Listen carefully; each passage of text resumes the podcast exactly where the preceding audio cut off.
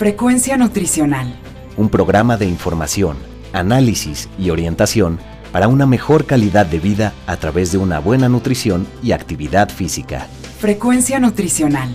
Bajo la conducción del nutriólogo Rafael Díaz.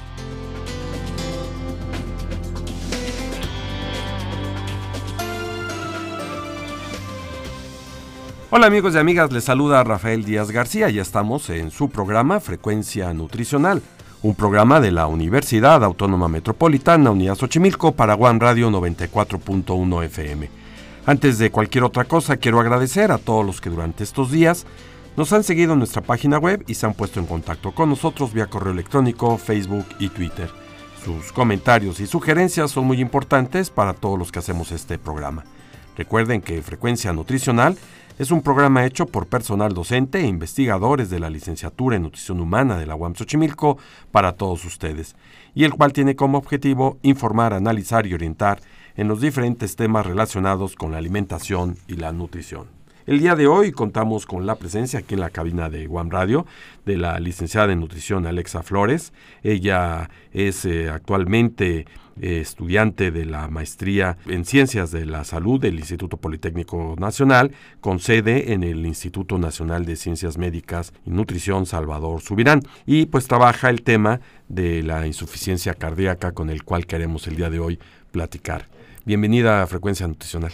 Hola, buenos, buenos días. Muchas gracias por, por invitarme. Oye, ¿por qué no empezamos eh, describiendo qué es esto de la insuficiencia cardíaca? La insuficiencia cardíaca es propiamente un síndrome clínico, es el evento final de cualquier alteración en el corazón, ya sea por isquemia, por aumento en los triglicéridos, por eh, un infarto al miocardio, cualquier lesión en el miocardio te puede llevar a una insuficiencia cardíaca. Esta resulta de un gasto cardíaco inadecuado. ¿Y qué es esto? Pues es una disfunción miocárdica. No llega, no hay suficiente oxígeno para suministrar al resto del cuerpo. Entonces, es un evento muy importante, se asocia a bastante morbimortalidad, es una de las primeras causas de hospitalización a nivel mundial, tanto así que la ONU ha previsto que para el 2030 se va a haber más de 23 mil millones de muertes relacionadas a insuficiencia cardíaca. Ah, son muchísimas. En México, el problema cardiovascular, las muertes por enfermedades cardiovasculares, si no mal recuerdo, ocupa el primer lugar. Sí, es una de las primeras tres afecciones. Eh, principalmente en México se asocia más a cardiopatías isquémicas e hipertensión. Se relaciona mucho al estilo de vida dietético. El mexicano tiene un mal patrón alimentario que pues lo lleva a desarrollar esta enfermedad. Esto es un proceso que se viene dando a largo plazo. No es que alguien comió hoy y al día siguiente tiene insuficiencia cardíaca. Entiendo que es un proceso que puede durar meses e inclusive años o que puede ser inclusive parte del estilo de vida que una persona tiene desde niño para llegar a la edad adulta donde supongo que se concentra la mayor cantidad de enfermos. Sí, la prevalencia radica en la población geriátrica. Se podría decir que es un síndrome silencioso porque primero tiene que haber una patología de base, ya sea diabetes, ya sea, lo vuelvo a repetir, hipertensión, ya sea una enfermedad tiroidea. Estas van a empezar a generar cambios adaptativos en el corazón y la activación de estos cambios adaptativos lleva a una remodelación cardíaca. Esta remodelación cardíaca a la larga pues va a llevar a una descompensación que generalmente es por acumulación de líquido que propiamente es el edema, es una hipertrofia miocárdica es una disfunción, una disfunción propiamente del corazón que ya te va a llevar a este evento de insuficiencia cardíaca. Y prácticamente en términos generales, eh, la dieta, nos decías tú, tiene mucho que ver en esto. ¿Qué es lo que la mala dieta hace en el corazón para que se presente la insuficiencia cardíaca? Bueno, en este caso tenemos que entender que hay varios pilares que condicionan la salud de un individuo. En este caso, la alimentación, hay que ser honestos, no es la, el primer pilar. Primero está la genética, Después podría ser el estilo de vida y en este ámbito se encuentra la alimentación. La alimentación en la insuficiencia cardíaca no va a curar la insuficiencia cardíaca, va a ayudar a placar o a silenciar los síntomas, a controlar los síntomas. Y tanto el tratamiento farmacológico como el tratamiento nutricional primero se va a enfocar en tratar la enfermedad de base de la insuficiencia cardíaca. ¿Qué quiere decir esto? Si tu insuficiencia cardíaca fue por la diabetes, lo que vas a tratar de controlar va a ser la diabetes. Si fue por hipertensión, lo que vas a tratar de controlar es la hipertensión. Si fue por isquemia, lo que vas a tratar es la isquemia. Por ejemplo, en la isquemia muchas veces se da por aterosclerosis, que propiamente es la acumulación de una placa dentro de la luz vascular. Entonces esta placa que se va formando principalmente es por colesterol y triglicéridos. El aumento de colesterol y triglicéridos pues propiamente viene de la dieta. Entonces, aquí el enfoque sería tratar de mejorar estos niveles de lípidos en sangre para ayudar a mejorar la insuficiencia cardíaca. Una vez ya mejorando esta parte base de la enfermedad, pues ya nos vamos a los síntomas, que el síntoma principal, se podría decir, es la presencia de edema. Entonces, las guías te dicen que para controlar el edema hay que enseñarle al paciente a disminuir su consumo de sodio, disminuir su consumo de, de líquidos. No hay tanta evidencia concluyente, la evidencia que hay es muy dispareja, unos dicen que sí funciona, otros dicen que no funciona. Pero pues mientras las guías lo digan, lo recomendamos al paciente. El problema es que el mayor consumo de sodio no proviene de la sal de mesa, de que hay, es que a veces te va a decir el paciente es que yo no cocino con sal, pero pues su consumo de alimentos procesados es muy elevado. Entonces la sal no solo es la sal de mesa, sino también el sodio en los productos procesados para su preservación, para darle un mejor sabor, para mm, infinidad de métodos, ¿no? Como conservadores que se utilizan y que digamos de alguna manera llegamos a ver en muchos productos industrializados con el famoso octágono que dice alto en sodio. Sí. Este es el que prácticamente nos lleva a un problema serio. Sí, exacto. Más del 70% del consumo de sodio proviene de los alimentos procesados te podría decir que 8, 9 de cada 10 productos contienen exceso de sodio. O tal vez no tienen este sello que dice exceso de sodio, pero si te vas a la tabla nutrimental, está al límite. Para que el sello aparezca en la etiqueta tiene que tener más de 300 miligramos por cada 100 gramos de producto.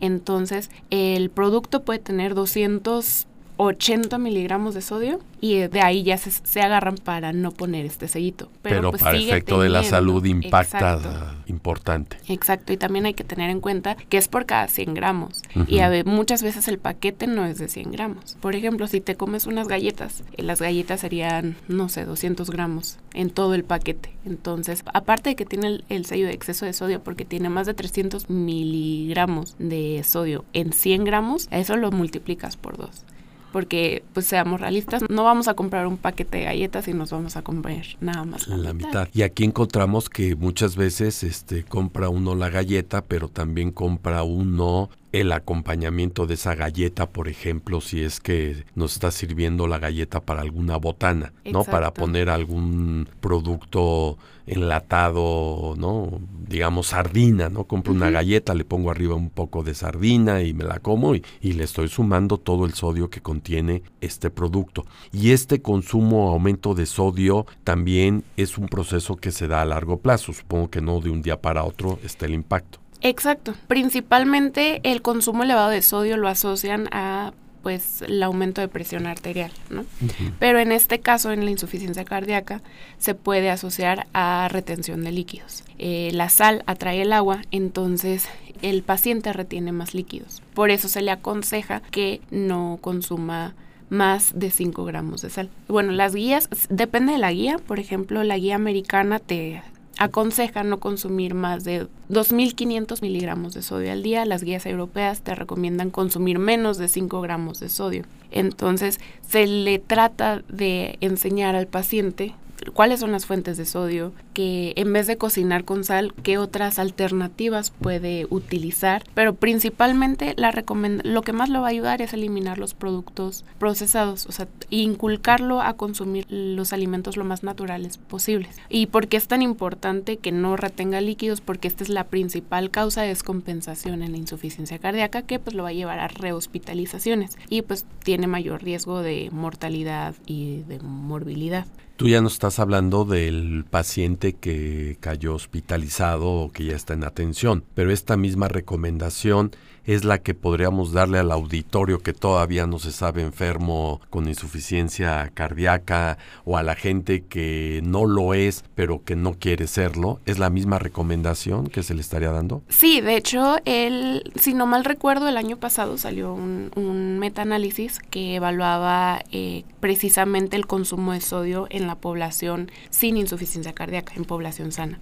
Entonces ellos lo que vieron era que los pacientes que tenían un índice de masa corporal que lo catalogaba en sobrepeso y aparte consumía, tenía una dieta alta en sodio, tenía más del 30% de en 10 años desarrollar insuficiencia cardíaca. Entonces esto es muy importante. Eh, esto nos habla de inculcar buenos hábitos dietéticos desde, pues desde ya. No, no esperarnos a que presentes alguna enfermedad para cambiar tu estilo de vida. ¿Y cómo sabe alguien que tiene insuficiencia cardíaca. Tiene que caer infartado, tiene que caer con un dolor de, del pecho, digamos, que puede decir uno me estoy sintiendo muy mal, o previo se puede saber que alguien sea un paciente con insuficiencia cardíaca a través de algún estudio, de algún chequeo médico. Propiamente la insuficiencia cardíaca se diagnostica por la presencia de signos y síntomas, ¿no? Que es la disnea y todas sus variaciones. La ¿Qué es la disnea? La disnea es la falta de aire, la dificultad respiratoria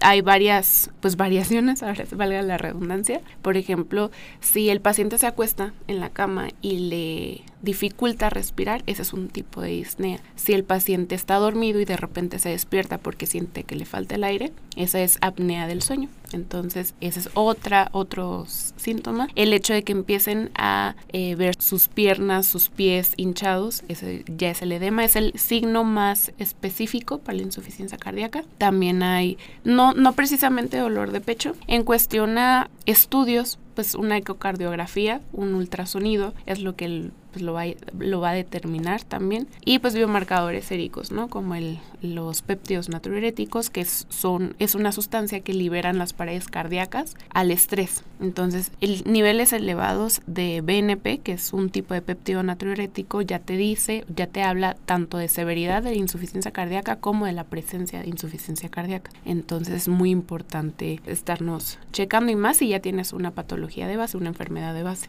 Ok, aquí entiendo, es un proceso que el cardiólogo fundamentalmente como médico tiene que estar al tanto, supervisar, diagnosticar y dar el tratamiento. Pero ¿y el nutriólogo? ¿Qué papel juega? Porque la dieta, pues sabemos que tiene mucho que ver en esto. ¿Cuál sería esta intervención que un nutriólogo podría desarrollar y por qué un paciente tiene que acudir, además de con el cardiólogo, con el nutriólogo? Actúan en sinergia. Entonces es un equipo multidisciplinario. El médico pues obviamente lo va a tratar con los medicamentos, va a tratar de disminuir todos estos síntomas porque pues la insuficiencia cardíaca no se cura. Entonces el nutriólogo, el papel del nutriólogo es ayudar a disminuir todos estos efectos secundarios de los medicamentos, sobre todo la congestión se ha visto que dependiendo el lugar en donde se encuentre la congestión, ya sea dentro de, las, de los vasos sanguíneos o fuera de los vasos sanguíneos, es un tratamiento diferente.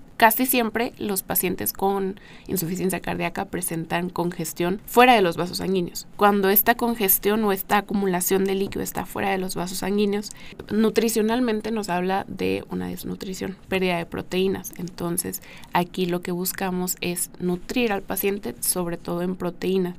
Y también los micronutrimentos juegan un papel muy importante. Eh, uno de los tratamientos de base del paciente con insuficiencia cardíaca pues, son los diuréticos. Estos diuréticos cada vez aumentan más las dosis, se utilizan de forma más prolongada. Entonces esto me va a condicionar a pérdida de micronutrientes eh, solubles en agua, que son el complejo B, la vitamina C, vitamina K, si no mal recuerdo, entonces, aquí el papel del nutriólogo es estar monitoreando todas estas posibles deficiencias que puede presentar el paciente.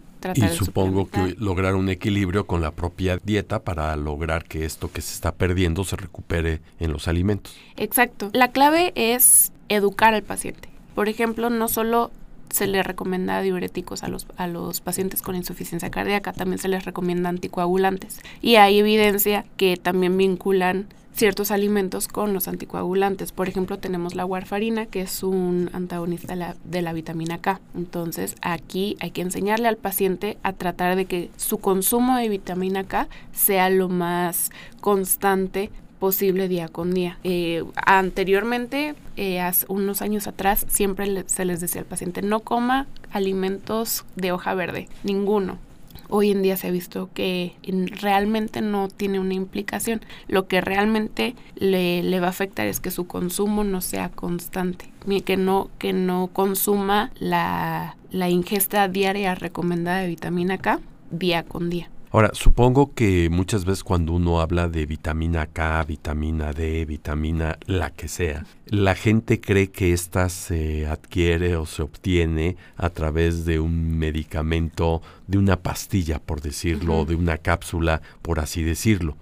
Y muchos de nuestros alimentos, frutas y verduras, eh, tienen alto contenido de vitaminas. Aquí yo preguntaría, ¿existe alguna dieta específica para el paciente de insuficiencia cardíaca? ¿Hay algún tipo de alimento que se tenga que restringir y hay algún tipo de alimento que se eh, tenga que aumentar? Los patrones de dieta más estudiados en este tipo de patología son la dieta mediterránea y la dieta DASH. La dieta DASH propiamente es para mejorar la hipertensión, es como fue creada, porque lo que esta dieta te dice es disminuir tu consumo de sodio y aumentar tu consumo de verduras, básicamente. Entonces, si tu problema de base es la hipertensión, que fue lo que te ocasionó la insuficiencia cardíaca, pues tratar la hipertensión con una dieta DASH. La dieta mediterránea se hizo muy famosa porque es cardioprotectora, mejora los biomarcadores cardíacos como triglicéridos, colesterol por su alto consumo de omega 3, su alto consumo de fibra, probióticos y alimentos fermentados. Entonces, este patrón es rico en antioxidantes y está más que comprobado que los antioxidantes ayudan a la funcionalidad del corazón. Como tal, no hay una dieta específica que te diga, esta dieta es la que el paciente tiene que consumir. Realmente es seguir un balance. Entonces, por ejemplo, se ha visto que la suplementación con vitamina E sola puede tener efectos adversos la suplementación con omega 3 sola puede tener ciertos efectos adversos. Entonces todo es un balance. Lo más importante es que el paciente consuma, aumente su consumo de frutas y verduras para que aumente su fibra. Su fibra le va a ayudar a regular sus niveles de glucosa, regular sus niveles tanto de triglicéridos como colesterol aumentar su consumo de pescados y, y, de pollo, que son los, los cortes más magros, por así decirlo, que no le van a ocasionar un daño ni a las arterias, ni a las venas, ni al corazón propiamente disminuir su consumo de sodio, sobre todo en productos procesados. Entonces, eh, por ejemplo, el trabajo que estamos haciendo en el instituto es eso, la educación nutricional en este tipo de pacientes, eh, enseñarles que para todo hay una alternativa. En vez de consumir frijoles en lata, que tienen demasiado sodio y hasta tienen más grasa, pues los cocine él, que van a saber más, controla, más rico, perdón, controla su consumo de sodio, controla su consumo de grasa, que el paciente aprenda a leer etiquetas nutricionales, que es lo más importante. No es el hecho de decirle no puede comer esto, no puede comer lo otro, porque el paciente hasta a veces... Me quiere matar de hambre. Ajá, exacto. Pues ah, siendo sinceros, a nadie nos gusta que nos digan qué comer. Entonces, y más si ya tenemos los hábitos muy Arraigados. Arraigados, exacto. Entonces, lo que le tratamos de enseñar es, tú puedes comer lo que tú quieras siempre y cuando sea en moderación. Y si buscas alternativas, pues es muchísimo mejor. Y supongo que también aquí incorporar algunos otros elementos como es la actividad física, que aunque no es la parte nutricional, tiene un impacto sobre el efecto de la salud, ¿no? Una ayuda a preservar la masa muscular, que también otra de las condiciones de estos pacientes con insuficiencia cardíaca es su hipermetabolismo. Es una enfermedad inflamatoria. Esta inflamación libera citoquinas, que son ciertas sustancias bioquímicas, y estas sustancias químicas eh, lo que van a hacer es disminuir la masa muscular. Entonces, el simple hecho de moverte y estar eh, estimulando el músculo te va a ayudar a obtener una mejor masa magra, que es propiamente la masa funcional del cuerpo, que son todos los músculos. Ese también es un punto muy importante. todo es en conjunto. Es como una, no sé si han escuchado la frase de una silla de tres patas. Si le quitas una pata, pues la silla se va a caer. Entonces, la cuestión con la salud es eso. Todo va en conjunto, tanto el tratamiento médico, la actividad física y la alimentación van en conjunto. Si te falta uno o estás en desbalance de uno, pues ya pierdes como la estabilidad que te propicia a mayores eventos cardiovasculares. ¿Y el paciente es receptivo en términos generales? Eh, cuando alguien le dice a un paciente tiene que cambiar su dieta, su estilo. Yo supongo alguien, por ejemplo, eh, acostumbrado a las carnitas, acostumbrado a las bebidas gaseosas, refrescos, por decirlo de alguna manera, o inclusive hasta las bebidas alcohólicas, y dígase sobre todo si es carnitas, pues la cerveza, ese tipo de cosas. ¿La gente es receptible a, cambiar su dieta? Si lo acaba o cuesta trabajo? Al final del día hay de todo, de todo tipo de pacientes. Lo más importante es que el especialista en nutrición y tanto el médico también identifique en qué etapa está el paciente. A este modelo de atención se le llama identificar la etapa de cambio del paciente. Son si no mal recuerdo, son cinco etapas, que es precontemplación, contemplación, entre otras. La precontemplación es cuando el paciente no detecta que tiene un problema. La contemplación es cuando el paciente ya sabe que tiene un problema, pero pues no hace ningún cambio o no está dispuesto a hacer un cambio. Ya las otras etapas es cuando el paciente dice, ok, voy a hacer el cambio, cuando ya lo hace o cuando ya lo logró, ¿no? Entonces es muy importante saber en qué etapa está este paciente para saber qué tipo de atención le vas a dar. Si el paciente está en precontemplación, aunque tú le des todas las recomendaciones del mundo, no va a hacer nada porque el, para el paciente no, no existe un problema que lo esté condicionando a, a su salud. Entonces, aquí lo primero que tienes que hacer es explicarle por qué se relaciona su alimentación con la, la enfermedad. Si el paciente pues ya digamos que ya cambió a la, siguiente etapa, que es ya es consciente de que tiene un problema, pero todavía no sabe si hacer el cambio, ¿no? Es ir trabajando poco a poco. Con, si, si tu paciente se va con una enseñanza en la consulta, ya es un logro. De hecho, se ha visto que en una consulta, si le das, no sé, siete recomendaciones, a la siguiente consulta tú le pides al paciente que te diga qué recomendaciones se le dio, nada más recuerda tres. Entonces, de nada, me, de nada le sirve al profesional de la salud decirle, tiene que, no tiene que comer esto, tiene que hacer más ejercicio, tiene que tomarse su medicina, tiene que consumir más agua, tiene bla, bla, bla, bla, bla, porque no lo va a recordar. Es como una bomba de información que el paciente no va a retener. Más cuando trae un problema que quizás no esperaba y que se le viene el mundo encima. Sí, es un, y es un conflicto tanto mental como emocional que pues el paciente no, no veía. Entonces, si el paciente está en conflicto consigo mismo, porque hay muchos pacientes que cuando se les da la noticia de que tienen cierta patología, no, no se la creen, se sienten culpables, les da depresión. Y aparte, súmale que tú le das, que tú le dices, oiga, no tiene que comer esto, no, ya no puede comer lo que más le gusta, te van a mandar por un tubo. Esta característica amplia en donde puede llegar un paciente que tiene una historia gastronómica pésima y que quizás llega alguien con insuficiencia cardíaca y dice, pues si me comporto más o menos comiendo lo que uno cree que es sano, eh, si es esta brecha muy amplia y dos, en este paciente que quizás sigue una dieta, porque yo puedo decirle a un paciente, no coma esto, no coma, pues es que eso hago, ¿no? Y estoy enfermo.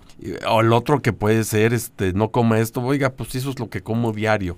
¿Hay esta gran brecha? Sí, hay muchos pacientes que piensan que están comiendo lo más saludable posible, pero pues volvemos a lo mismo, están desinformados en realmente que es una buena nutrición. Entonces, por eso es muy importante educar al paciente han llegado pacientes que dicen, no, pues es que yo consumo, cocino con pura aceite de coco, cocino con mantequilla, no como manteca, etcétera. Pero pues una parte muy importante que se les tiene que enseñar es que el aceite de coco sube los niveles del colesterol malo, el LDL, que eso pues va a ser más deleterio para su corazón.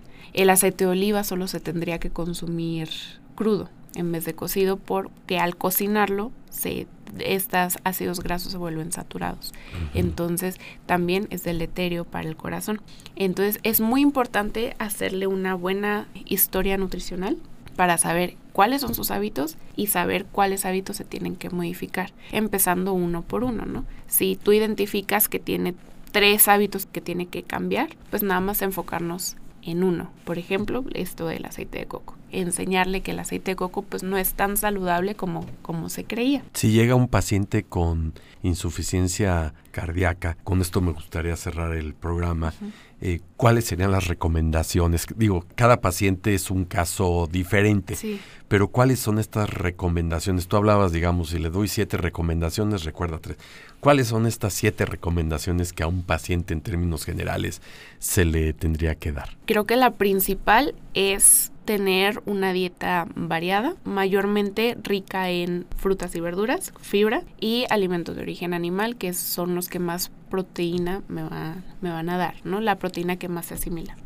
Dos, disminuir tu consumo de alimentos procesados. ¿Por qué? Por porque se va a disminuir tanto el, consumo de grasas saturadas y grasas trans y el consumo de sodio. Tres, tener un consumo adecuado de agua evitar todas las bebidas azucaradas, todas las bebidas que sea refresco, jugo, eh, bebidas energéticas, que a veces pensamos que es muy saludable, pero la revisas y está llena Alta de, sodio. Sodio y azúcar. Y hacer actividad física.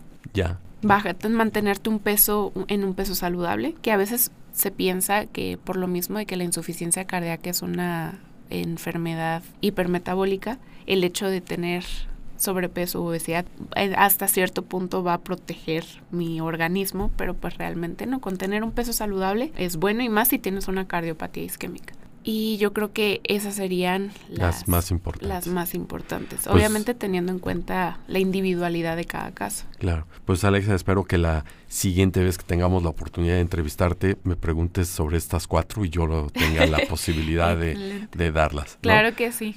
Frecuencia nutricional. Pues amigos y amigas, estamos terminando nuestro programa, el cual esperamos haya sido de su agrado. Recuerden que podemos seguir en contacto a través de nuestra página web http diagonal diagonal frecuencia donde pueden encontrar los vínculos de Facebook, Twitter e Instagram. Asimismo, lo pueden hacer enviándonos sus comentarios a nuestro correo electrónico frecuencia nutricional les recuerdo que pueden escuchar todos nuestros anteriores programas en las plataformas de Miss Glow y Spotify.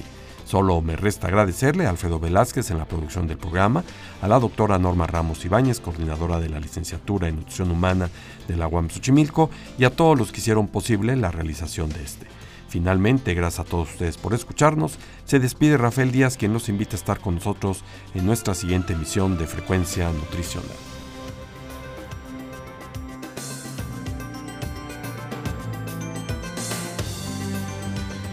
Frecuencia Nutricional. Un programa de información, análisis y orientación para una mejor calidad de vida a través de una buena nutrición y actividad física. Frecuencia Nutricional. Una producción de la Unidad Xochimilco para Guam Radio 94.1 FM.